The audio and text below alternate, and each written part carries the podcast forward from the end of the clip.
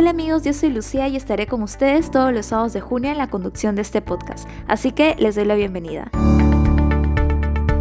Estoy muy contenta porque ese es el primer episodio del programa Jesús en Vivo, así que pónganse cómodos para contarles un poquito de qué trata este programa. Ese será un espacio en donde le podrán hacer llegar sus preguntas a Jesús y él les responderá con su sabiduría característica, así que los animo a que nos hagan llegar sus preguntas vía Facebook e Instagram. Sin más preámbulos, le damos la bienvenida al verdadero protagonista de este programa. Jesús, bienvenido, ¿cómo estás? Hola Lucía, muchas gracias por la oportunidad de estar aquí. Estoy muy contento de estar con mis hijos, pero especialmente me alegra poder responder sus preguntas.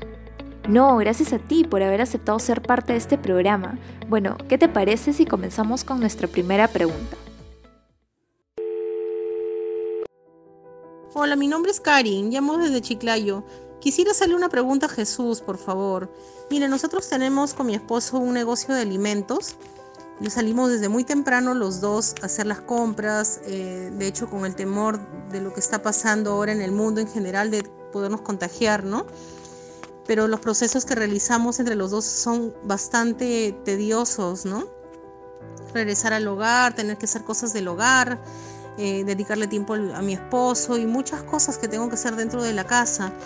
Y la verdad es que tiempo no tengo para mi oración. ¿Qué es lo que yo debo de hacer, por favor? Karin, muchas gracias por tu pregunta. Creo que muchos se sienten identificados contigo.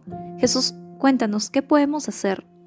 Esto que les pasa a ustedes me recuerda a dos amigas mías muy queridas, a dos hermanas que vivían en Betania, Marta y María.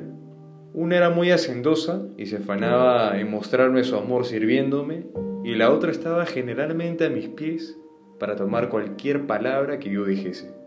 Jesús, yo quisiera ser como María, pero siento que me parezco más a Marta. En realidad debe ser Marta y María a la vez. ¿A la vez? ¿Cómo es eso, Señor?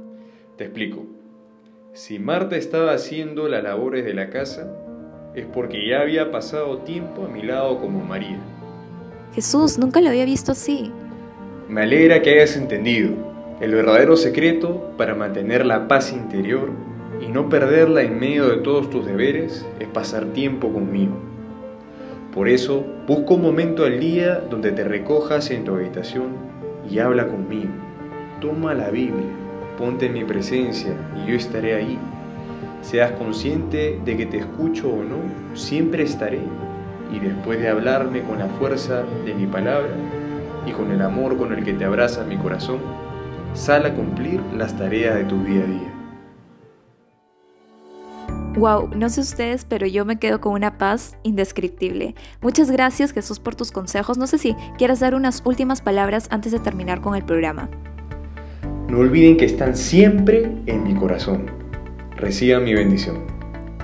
Gracias Jesús una vez más por estar aquí y gracias a ustedes por haber estado en este primer podcast.